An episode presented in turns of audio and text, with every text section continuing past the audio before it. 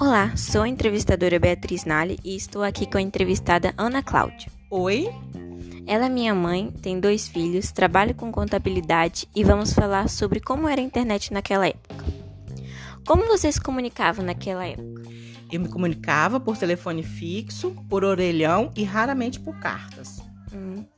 Naquela época, vocês escreviam os números no caderno para ligar para as pessoas? Sim, tínhamos uma agenda de telefone.